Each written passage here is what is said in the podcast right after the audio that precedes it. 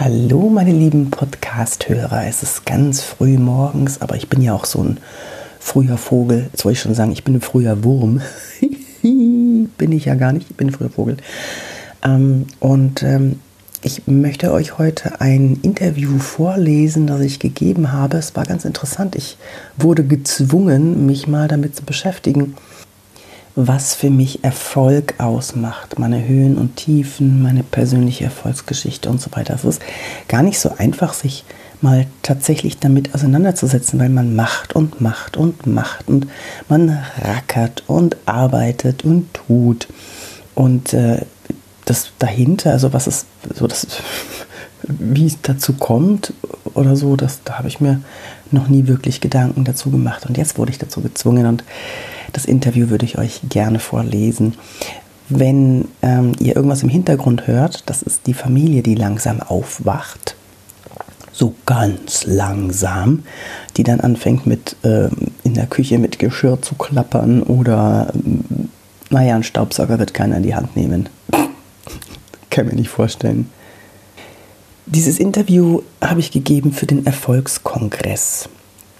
Die ähm, machen jedes Jahr so einen Kongress, einen Online-Kongress. Da habe ich auch einen Kurs dafür abgegeben, beziehungsweise einen, einen Vortrag dafür äh, abgegeben. Den halte ich da, ähm, ja, mit, ich bin da einer von 50 auserwählten Top-Speakern, die dort ihren Vortrag halten dürfen. Und ähm, das war letztes Jahr schon eine ganz tolle Geschichte und ich freue mich dieses Jahr auch dabei sein zu dürfen. Also, jetzt geht's los. Was ist für dich Erfolg? Ich war mal richtig berühmt auf allen Titelblättern von Bild der Frau bis Vogue. Ich war täglich im TV zu sehen, bin im Privatchat herumgeflogen worden, hab mit Bud Spencer zum Mittag gegessen, teilte mir mit Sophia Loren ein Sofa im VIP-Bereich. Ist das Erfolg? Für mich nicht. Autogrammkarten zu unterschreiben und auf dem roten Teppich zu posen, ist kein Maßstab für Erfolg. Für mich ist Erfolg, wenn zwei Dinge erfüllt sind. Erstens, mein Kühlschrank muss immer voll sein und ich möchte nicht dreimal überlegen, ob ich mir was Hübsches kaufen kann. Zweitens, Mails, Anrufe, Nachrichten von Menschen, dass ich sie persönlich oder ihr Unternehmen mit meinem Tun vorangebracht habe. Wie startete deine persönliche Erfolgsgeschichte? Ich habe zwei Karrieren. Die Schauspielerkarriere begann, weil Otto Walkes mich auf einer Medienparty mit dem Filmproduzenten der Winnetou, Edgar Wallace, Loriot und Otto Filme bekannt gemacht hat. Die zweite Karriere begann durch meine Liebe zum Schreiben. Ein Verlag hatte Bücher von mir gelesen und mich gebeten, ich solle ein Körpersprachebuch schreiben mein Schreibstil sei so schön RTLig. äh, hallo? Die meinten damit, dass ich komplexe Sachverhalte verständlich ausdrücken kann. Dann ging es plötzlich los mit Vorträgen und Seminaren. Was waren deine Höhen und Tiefen? Tiefen gibt es immer. Die Frage ist nur, wie man damit umgeht.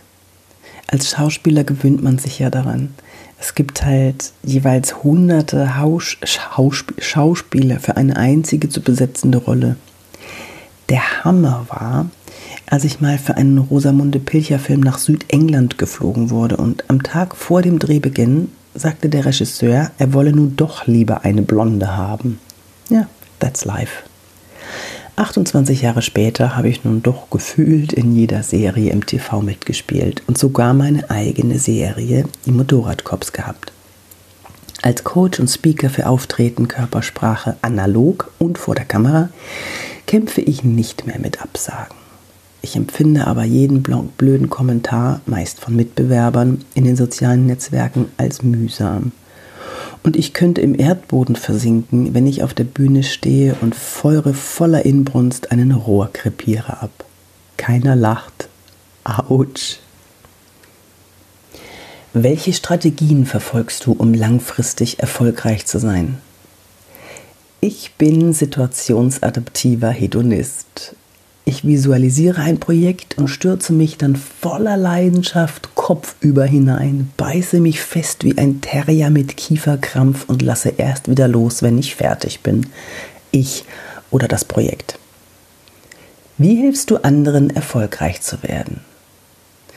Ich teile mein Wissen über Wirkungen beim analogen und digitalen Auftreten. Es macht einen signifikant großen Unterschied, wie sich jemand präsentiert. Im Endergebnis ist die Wirkung bemerkbar, sowohl im monetären als auch sozialen Kontext. Gibt es einen Unterschied zwischen privatem und beruflichem Erfolg oder geht beides Hand in Hand? Beruflich ist alles fein, Beziehung fein. Aber als Mutter habe ich, fürchte ich, noch Luft nach oben, was die artgerechte Haltung von Pubertieren angeht.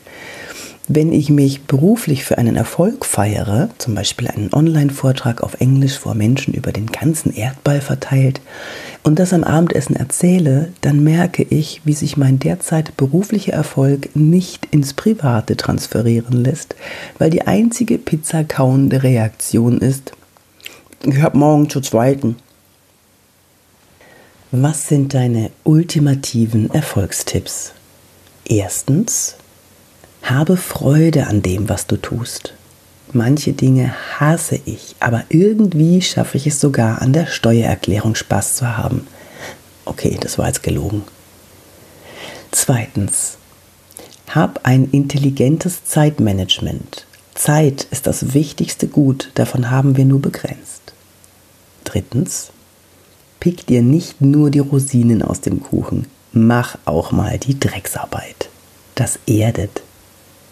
Viertens, genieße die Lust am Scheitern, auch vor der Webcam oder vor der Kamera. Versuch bitte nicht perfekt zu sein. Geh über deine Grenzen hinaus. Das setzt die Energie frei, die dich zum persönlichen Wirkungserfolg katapultieren wird. Ja, das war mein Interview. Ich hoffe, ich konnte dir ein bisschen was mitgeben, wie ich so meine, wie, meine Einstellung zu Erfolg ist. Natürlich kommt es auch immer darauf an, dass man genug Pausen macht und so wie ich jetzt früh aufsteht. Na ja gut, die anderen, die stehen halt später auf. Ne? Die ähm, arbeiten dann später in die Nacht rein. Das mache ich auch. Ich stehe früh auf und arbeite bis spät in die Nacht rein. Na gut, wenn dir das gefallen hat, dann gib mir doch bitte gerne ein paar Sternchen. Fünf vielleicht, da wo du das gerade hörst. Und besuch mich gerne auf LinkedIn oder Xing. Ich würde mich freuen und schreib mir dann, dass du den Podcast gehört hast. Und schreib mir auch gerne, ähm, was du noch sonst, was du sonst für Themen hast, die dich interessieren. Alles im Bereich Wirkung, analog und digital. Durch elf Jahre Erfahrung habe ich bestimmt auf alles eine gute Antwort. Ja? Dann wünsche ich dir noch eine schöne Zeit und äh, genieße dich. Deine Yvonne de Barg.